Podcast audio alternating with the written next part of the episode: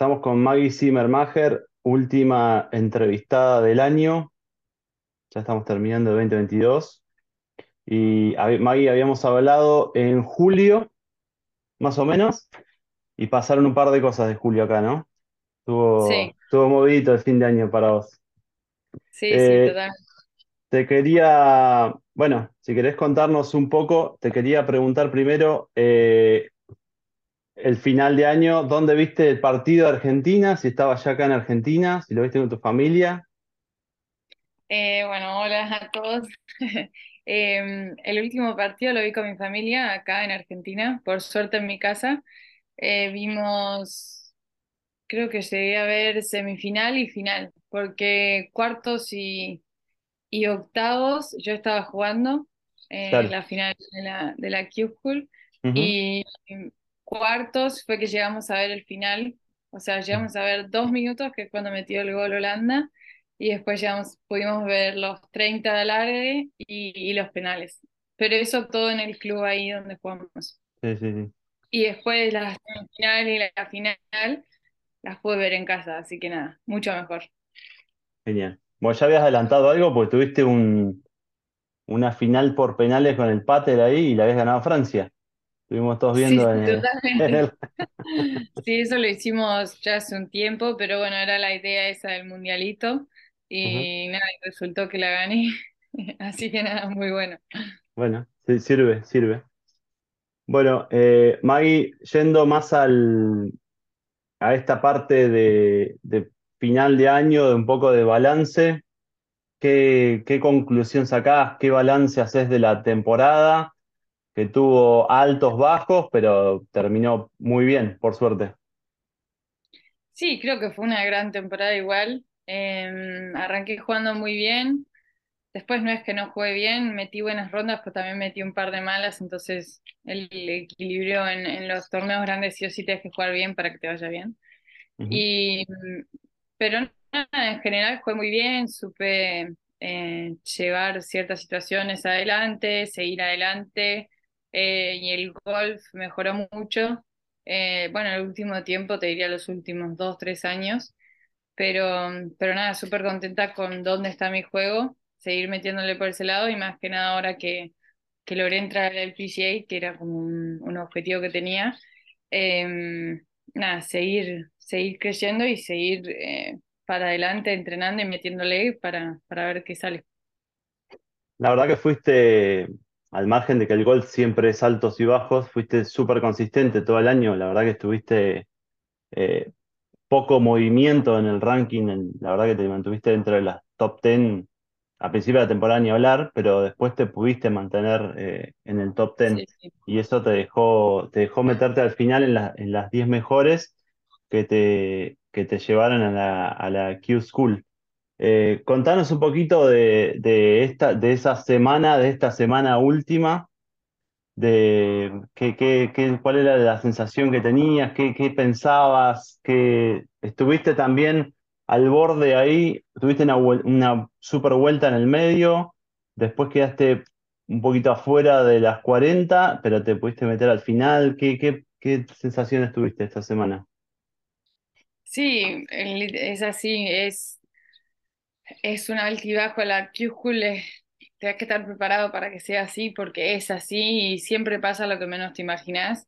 Yo el, el primer día, bueno, un poco nervios, no, no nervios, pero como salís un poco más agarrada.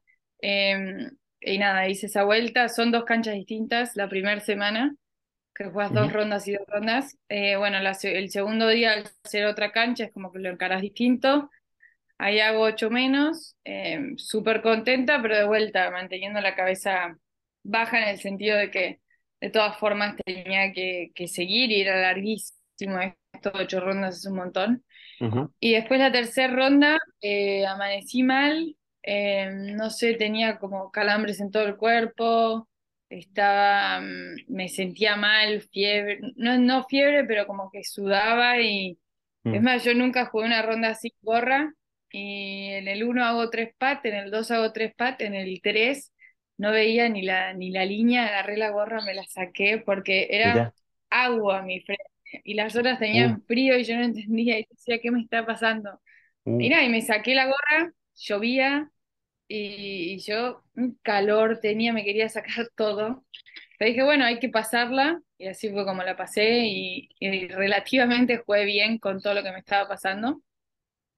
Pero esa, esa ronda la pasé muy mal, muy mal. Me acuerdo, bueno, mi papá me, me fue a seguir y me acuerdo, no sé qué yo era, era como el 15 y había hecho un buen tiro, no sé, bueno, cuestión que creo que hago como tres patas y me acuerdo de decirles, me quiero ir, me quiero ir a mi casa, No, ir. Y, y nada, y él diciendo, dale, dale, vos podés, vos podés sacar fuerza de donde puedas y, y seguí. Y así fue, metí tres pares o un verde y dos pares, no sé cómo fue ahí al final, medio como que esa ronda la llevé. Y después, bueno, me quedaba la última, que era la última de la primera semana y sabía que tenía que hacer poco, pero bueno, también es todo mental. Eh, sabía que esa era la misma cancha que yo había jugado bien, que había hecho ocho menos, entonces dije, bueno, me propongo hacerlo, no lo mismo, pero yo cuando hice ocho menos, ese día, a la noche anterior, yo había calculado que tenía que hacer nueve verdis. Entonces yo salí pensando en hacer nueve verdis. uh, Y literal, toda la ronda de 8 menos fue eh, en el uno hice verde y bueno, me quedan 8 más. En el 2 hice verde y bueno, me quedan 7. Y así me fui. Era como que no sabía si venía 7 menos, sino que me quedaban 2 verdes. claro, Entonces era toda una cuenta regresiva y hasta tuve el pack para 9 menos en el 18, que, que me acuerdo pensar, mira, hasta lo puedo cumplir, ¿entendés? Salí con claro, el objetivo de 9 verdes y capaz hasta lo hago. Y bueno, y al tener esa, esa sensación, el último día dije lo mismo, vamos a intentar hacer nueve verdis. Arranqué verde al uno de vuelta, para el 2 verde al 3 verde al 4 y dije, bueno, dale, seguí. Eh, las condiciones estaban más difíciles y el tema también de, nada, del corte, de todo, es como que había algunas oportunidades que no, no sé, la dejé un metro y no la metí, y sí, bueno, dale, no pasa nada. Pero, pero nada, súper importante hacer eso en el, el último día de la primera semana, que si no, no hacía esa ronda no pasaba. claro. Eh, y terminé con Verdi al 16 y al 17. Y, y nada, y ahí te das cuenta, yo jugaba con otra chica, se jugaba de a dos ese día, y esta chica tuvo chance para Verdi más cerca que yo en el 16 y en el 17, no los metió y no pasó. Y nada, esas cosas te dan, te, bueno, a mí me demuestran que, que nada, que son, son instantes, es el detalle, porque la chica no es que juega mal, no es que hizo todo mal, al contrario, jugó bien todo el día, esas dos chances al final no las metió, y se quedó afuera. Y, y nada, es muy loco después vos analizar si entraste o no entraste, y en realidad fueron dos pats. Pero bueno, nada, es golf, obvio. Y bueno, y después la segunda semana era otra cancha, es como que tenés que descansar y arrancar de vuelta. Y la segunda semana eh, arranqué jugando para hacer seis menos y, y nada, hice creo que uno el primer día. Después de vuelta, el segundo día jugué bárbaro, pero hice dos o tres. El tercer día lo mismo, y viste cuando te quedas con ganas de decir, tengo que hacer más para poder entrar. Pero bueno, despacito iba, iba construyendo y siempre pensando en me tengo que dar la chance el domingo. La segunda semana yo siempre estuve fuera. Claro, Y, y nada, y ese fue mi pensamiento, date la chance el domingo. Es lo mismo que cuando querés ganar. O sea, vos te tenés que dar la chance el domingo y si se da, se da. Pero si no te posicionás es imposible, no puedes hacer 15 menos el último día.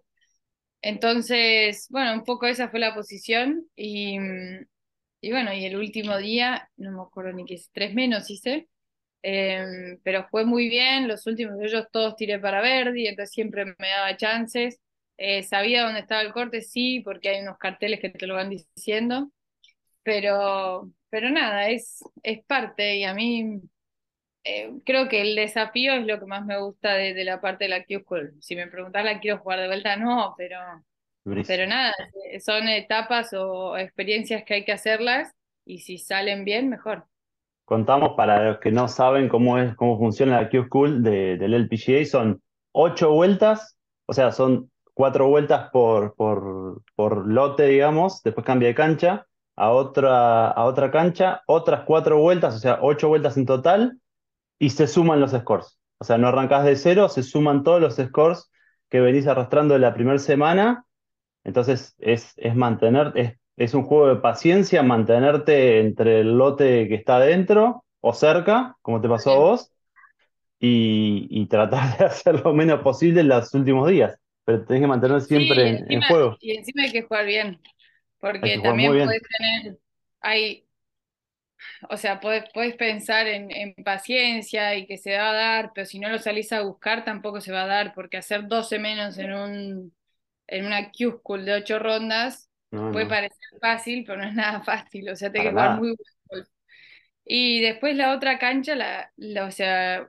un lugar, hay dos canchas en ese lugar, pero después la otra cancha está a tres horas y media. O sea, tenés que viajar para, para la siguiente Claro, semana. durísimo. Bueno, pero terminaste bien. Eh, recordamos, lograste full status para el Epson un estatus condicional sería para el LPGA, que no sé cómo se define eso, si ya tenés, ya sabés qué torneos podés jugar, depende del field, depende de, de algunos factores, dónde podés jugar y dónde no, ¿no? ¿Es así? Sí, así es.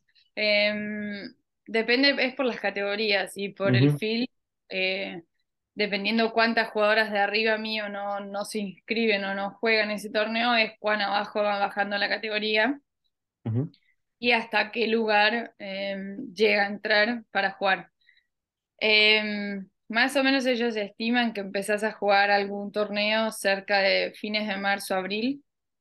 Eh, ¿qué torneo no saben? Porque Claro, eso depende de las horas que, que deciden. Se hace una estadística y, y te muestran qué hasta qué número entró el año anterior. claro, eh, o bueno, cuáles tenés más chance de entrar, pero en realidad no es, no es nada dicho, o sea, no es que está estipulado a cuál vas a entrar. Por eso es que se dice que es condicional, porque depende de las otras si vos entras o no. correcto. Y, y después, sí, bueno, full status en el Epson, que eso, full status, claro, es lo mismo, porque la categoría que agarrás es más o menos un puesto setenta y pico, y a cada torneo hay 140 jugadoras, entonces siempre vas a entrar. Pero la categoría que agarran en el PCA es más o menos el número es 170 y pico. Tenés 100 Entonces, antes, que sí. 140, claro, la, necesitas 30 más o menos. son 20 a 30 puestos los que se disputarán, que quienes entran y quién no, dependiendo de que no jueguen las de adelante, digamos. Sí. ¿Y cómo, si ya tenés pensado con esta, con esta información, si ya tenés más o menos diagramado el calendario 2023? Porque vos podés jugar tanto en Europa como en el Epson ahora. Sí, eh, bueno, mi idea es jugar en Europa. Mi idea no es perder la tarjeta en Europa. Me gusta mucho el tour. Y, o sea, mi idea es jugar en el PGA, obvio, ¿no? Pero, mm, pero Europa también me gusta mucho y también te abre muchas puertas. Eh, voy a arrancar jugando en Europa ujú. en febrero. Voy a jugar cinco torneos en Europa y después me voy a mudar para allá, para Estados Unidos, para, para ver si entro en esos que ellos estipulan que llegas, que, que, que puedes llegar a entrar. Y si no, también jugar algún Monday, jugar, eh, ver, ver la forma de entrar y medio me centralizarme allá. Pero, mm, pero principalmente sería así, combinar eh, el LET con, con el LPGA. No creo que juegue Epson. Eh, pero bueno, si en algún momento se da que estoy allá y no entré y no hay torneos y algo, la verdad no lo sé, siempre planeás y después terminás sabiendo nada que ver a lo que planeaste. Pero bueno, un poco esa es la idea, jugar los dos tours, pero en el momento que esté jugando uno, centralizarme en ese para no ir y volver todo el tiempo. ¿Vas a hacer base en algún lugar de Estados Unidos ahí cuando puedas jugar esas semanas que son seguidas en el, en el Eh, Epson o en el la verdad no lo sé, no lo sé, todavía no lo planeé mucho, medio que me estoy eh, enfocando en la primera parte del año que es que voy a jugar en el ET, ujú. eh, que requiere un poco más de organización en los viajes y todo, porque no jugamos en Europa al principio, arrancamos, eh, eh, arranca en Kenia, se va a jugar Marruecos, eh, Arabia Saudita, Sudáfrica y Singapur, y ninguno es Europa, creo. Así que, pero bueno, nada, toda esa parte es más difícil para viajar, viajes más largos y bueno, y necesita organización. Pero, pero sí, en Estados Unidos iré viendo. La verdad no, no tengo nada definido, ni de dónde quisiera vivir, ni al tener estatus condicionales, como que todavía no es que puedo planear el año y quedarme todo el año en Estados Unidos, así que se irá viendo para adelante. Lo que tenés full estatus es de millas en las aerolíneas. vos. Sí, igual vos sabés que soy bastante mala, necesito Ya asesoramiento el- porque Diamond, no sé qué será ya. Estás volando. no, no, soy muy mala, soy muy mala, porque los cargo, pero los cargo todas en distintas aerolíneas. Últimamente me dijeron tenés que cargar solo en una, Claro. iremos mejorando, pero no, soy muy mala. Debería tener elite status todo y no tengo nada, así que Bueno. Eh, Maggie, ¿pudiste ver? Bueno, sabemos que estuviste bastante conectada siguiendo a las chicas en el Walla, les mandaste un mensaje, estuviste viendo el final también con Valen cuando se puso para ganar. ¿Qué, sentís de este torneo, de lo que aporta para, para, el- para las chicas?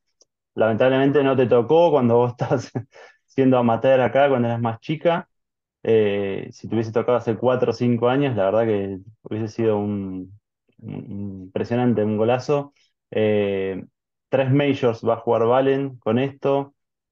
¿Qué, qué sensación de, qué, de lo, todo lo que aporta en el, el golf femenino para, para acá, para la, para la región sobre todo? Porque sabemos que en otros lados tienen más oportunidades, sobre todo en Estados Unidos, con las universidades. Bueno, vos, tu- vos estuviste, tuviste competencias eh, jugando en universidades, pero hay chicas, muchas juegan en universidades, pero hay muchas que no todavía, y tuvieron la oportunidad de jugar un super torneo con un premio que la verdad que es, es como, en- como el LAC también, es increíble el, premio que da, al margen del premio mismo de ganar el torneo, la oportunidad que te abre, ¿no? sí, totalmente, me parece un alto torneo que creó Anika.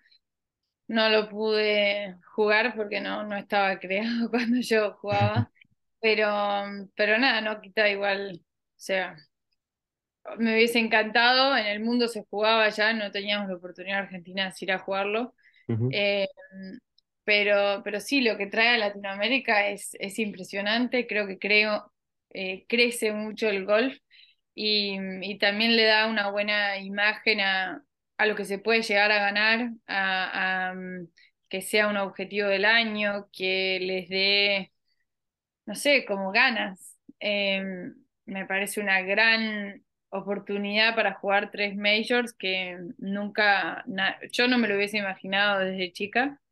Eh, pero bueno, después cuando entras al tour y entras a majors también está buenísimo que, que pueda entrar un amateur y lo pueda disfrutar igual que vos ujú, pues una experiencia desde otro lugar y ya tenés experiencia, ya puedes entrar y jugar con las mejores profesionales. Entonces, que es un poco lo, lo, lo que decía yo del Santander Golf Tour o los tours de, de Europa, que, que lo que crean es amateurs jueguen con profesionales y se empiezan a, a meter en ese, en ese ámbito, no sé cómo decir, como que no compiten solo contra amateurs. Entonces ya se van midiendo a ver si pueden competir con las profesionales, cómo está mi juego, cómo es el de ella, eh, esa, no sé, todo se mide por número y por quién es ella o qué hizo, qué ganó o qué, qué posición está. Entonces, si, si juega justo con una top 10 del LED y ve el juego y dice, ah, no es tan, no, no es por bajar a la otra jugadora, pero sí por demostrarse a sí misma que también lo puede hacer. Entonces, esa parte para mí es re importante y le va a dar mucho más calle. eh, pero bueno, volviendo al torneo, me parece un gran torneo, eh, que se junte también toda Latinoamérica, que vengan buenas jugadoras y también lo que llama es que las mejores vayan y lo jueguen. Porque también hay algunos torneos que quizás al no tener un, premio tan grande, al final dicen, no, no voy a jugar, eh, prefiero tal otra cosa. Y este lo que, y este lo que ocasiona es que las jugadoras lo quieran ir a jugar. Eh, también hay algo que falta, por supuesto que este es el, primer paso de, de- lo que, de lo que va creciendo el golf femenino, digamos, pero faltaría la, la pata profesional, digamos, que, ¿crees que en el futuro Latinoamérica es, tierra fértil, digamos, como para generar algún tipo de tour, como esos que mencionabas en eh, Santander, en España, tours de acceso, tours de que, que tengan la posibilidad las chicas que no solo vean que el futuro está en Europa, en Estados Unidos, que tengan posibilidad de jugar algunos torneos eh, eh, acá en Colombia, en Brasil, hasta México, te diría, no sé, en Sudamérica o en Latinoamérica, que tengan esa posibilidad. ¿Crees que es posible en los próximos años? Sí, totalmente. Em, yo estuve, bueno, estuvieron acá dos españoles que, que llevan el Santander Golf Tour y medio por, porque yo fui para allá en su momento y fueron los que me abrieron las puertas para yo empezar a jugar profesional, pues yo no tenía tarjeta en ningún lugar. Y bueno, de vuelta me dio, me dio la oportunidad de entrar en, en un tour que que básicamente te inscribís y podés jugar, que eso no existe acá, o sea, acá no tenés tarjeta en ningún tour y te vuelves a tu casa y no jugás más. Entonces, si sos profesional, eh, tener esa, esas puertas está bueno y lo que vieron es que a través de mí vieron que acá no existe. Entonces, eh, con su conocimiento y su organización y sus ganas, la idea es traer un tour de desarrollo acá eh, se ha hablado con la LANEI o con, con los del LED también, como para dar oportunidades a, ese, a ese tour de desarrollo que lleven jugadoras al LED, eh, dar lugares en el LED. Y, y nada, y de esa forma creo que se puede llegar a crecer esta parte de, de, querer hacerse pro, porque muchas chicas no quieren hacerse pro porque no se quieren ir, o porque le tienen miedo a irse, o es muy difícil, o y estos tours de desarrollo lo que te hacen ver es eso, que capaz hay otra opción, no es solo el LPGA o... Porque hasta llegar al LPGA de una a veces es hasta medio duro, porque es de los, de los tours más duros, en el claro, sentido de estar solo, de, de poder manejar todo, ya no pasa solo por el golf. Entonces ujú, tener experiencias en otros tours también está bueno, y creo que este tour de desarrollo que van a hacer, que ojalá lo hagan, porque lo están ideando y ojalá se lleve a cabo. Pero bueno, tienen muchas ganas, tienen mucho conocimiento, saben de organización y, y ojalá lo puedan traer a Latinoamérica. Le va a hacer muy bien y le va a dar la chance a muchas profesionales que quizás se fueron a, a enseñar o se hicieron pros para, para ser profesora nomás, que quizás se den la chance ellas mismas de jugar. genial. Sí, estuvimos charlando con ellos un poco allá en, en- en el abierto. La verdad que es- nos contaron todo la- lo que tenían pensado. Estuvimos con tu mamá, bueno, estaban con tu mamá ahí. Nos Sí, contaron sí. un poco eso. eh, así que nos pareció muy bueno, sumado a esto de, de- del WAL y las oportunidades amateurs. La verdad que es, es una, un horizonte, por lo menos, que se pruebe, que se vea que se vea, eh, eh, hay muchos problemas logísticos, presupuestarios, todo ese tema que hay que pasar, del, que, que hay que filtrar, digamos, antes de, antes de llegar a un a, puerto, digamos. Pero bueno, es algo, es alguien que está buscando y la verdad que vemos que es, es viable y la verdad que sería muy bueno para el golf femenino. Sí, Eh, totalmente. te- vamos a hacer un, un ping-pongcito rápido, así mm, vos contestás rapidito Eh, vamos a ver. Apodos aparte de Maggie, que se pueden contar, se pueden contar. No, la verdad, Zimmer o mm, Maga o MM. Un lugar en el mundo. Mi casa. Pollos en uno.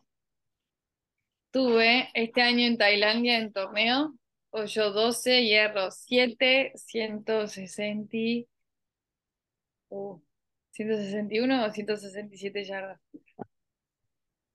Eh, mejor ronda, score y en qué cancha fue.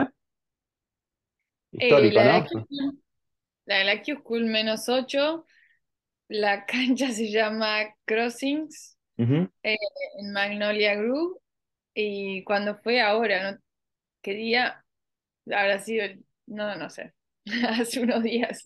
Bien, perfecto.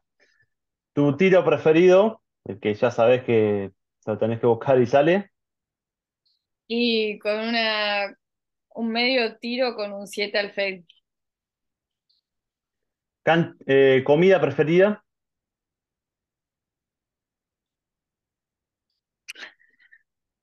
Y hay muchas, me gustan mucho, muchas cosas.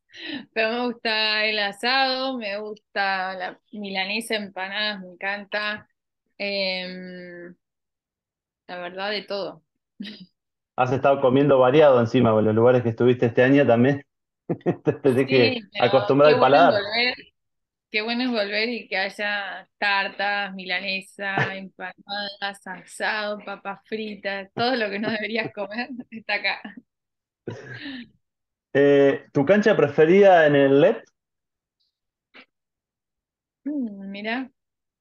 Em, hay una que es muy linda, este año no estuvo en sus mejores condiciones, pero es muy linda, que se llama Bonville en Australia. Es muy linda. Y, y después el año pasado jugamos una en New York que se llamaba Oak, eh, no me acuerdo cómo se llama, que le llaman el Augusta de New York, que era muy linda también. todo con lomas, entre los árboles, cuando caía el sol se veía todas las... Se ve que a mí me gusta mucho cuando le quedan las sombras, o cuando se conjuga sol con sombra, y, no sé, el atardecer, amanecer, todas esas cosas. Ujú. ¿Serie o película que podés ver mil veces? La verdad no suelo repetir series o películas, pero sí, una película que vimos de chicos un montón, era porque, porque en el auto llevábamos un, una televisión, no una televisión, un, ¿cómo se llama? Una DVD, esos pantallita, sí. Y una pantallita. Y a mis papás les encantaba ponerlos, porque nos callábamos y no peleábamos más. Pero la película, la primera que tuvimos fue Happy Gilmore, entonces era, terminaba y arrancaba de vuelta, terminaba y arrancaba de vuelta. La película de los golfistas. Sí. Eh, un Forbol soñado. Eh, mm, me imagino que sería Tiger, eh, Lorena Ochoa, nunca la vi jugar, eh, y Ben Hogan. Lindo. Ya sabemos la respuesta, pero Fade o Draw. Los hierros al fade y el drive al draw. ¿Tenés alguna cábala para los Eh, torneos, para antes de la ronda? Es que no sé bien qué, qué le llamamos cábala o no, pero ¿Alguna son, monedita, alguna cosa que uses siempre, algo que, te, que sí, si te ponele la, falta? la monedita o la marca que me pongo acá, siempre me la pongo antes de salir y no antes, o sea, no es que voy al driving con la marquita, no puede Ajá. ser. Después la pelota también, me gusta marcarla ahí antes. Últimamente me doy cuenta que se me borra muy rápido, así que la debería marcar antes, pero no, sigo marcándola ahí antes del tee. Em, y después, bueno, ¿cómo la marco? Pero Bien. mm, sí, eso. Bien. Y último, un sueño como golfista. Ah, mira.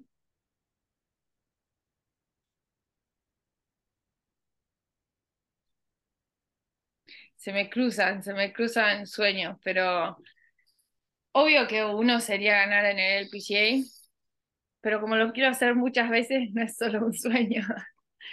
Eh, pero después, pero se me cruza esto de, crecer el golf en Argentina y en Latinoamérica, de, de que realmente ha- haya jugadoras profesionales y que sean buenas. O sea, no solo que sean buenas, me refiero a que, que haya tours, que haya torneos, que se reconozca más el golf, que mm, sí, que haya más soporte, más como en otros deportes, especialmente en Argentina, ¿no? Genial, buenísimo. Bueno, Maggie, mil gracias. Eh, la verdad que estuvimos ahí siguiéndote a cualquier hora, en cualquier, en cualquier eh, país que estabas, estábamos pendientes de lo que estabas haciendo, así que nos alegramos mucho cómo terminó la temporada, que hayas, que hayas logrado el objetivo de llegar a donde, habías apuntado, digamos. Eh, gracias por siempre hacerte un ratito para hablar con nosotros y bueno, un mensajito para, para todos los que te siguen en, en nuestra dada. Eh, nada, gracias por seguirme todo este año. Sé que siempre están ahí y siempre apoyando, por más que me vaya bien o mal. Em, siempre me siguen y, nada, y hacen que, que llegue la imagen de lo que estoy haciendo a, por las redes, que hoy en día es lo más importante para poder demostrar o para poder mostrar lo que estoy haciendo, los resultados y eso. Mil gracias por eso, gracias a todos los que me siguieron este año eh, y que se alegraron por todos los mensajes. Eh, para cuando te clasifiqué el PGA me llegaron millones de mensajes o historias o lo que sea. Gracias a todos por eso. Eh, y nada, gracias a mi familia también, que me acompañaron, que viajaron todo este año para, para, para acompañarme. Y por los apoyos, los rezos de mi abuela, que siempre, todos los días me manda mensajitos antes de jugar. Rindieron, rindieron. Sí, sí, rindieron, dieron sus frutos. Así que nada, que disfruten, feliz año, feliz Navidad ya pasó, pero bueno, feliz año para todos y nada, lo mejor a todos para el año que viene y ojalá yo me ponga objetivos más altos y los consiga igual eh, como este año. Bueno, gracias Maggie. Ahí estaremos, 2023 también. Estaremos siguiéndote en Estados Unidos, en Marruecos, en Sudáfrica, donde andes. Así que bueno, mil gracias por, por este ratito y bueno, lo mejor para, para la temporada que viene. Dale, mil gracias, un beso grande para todos.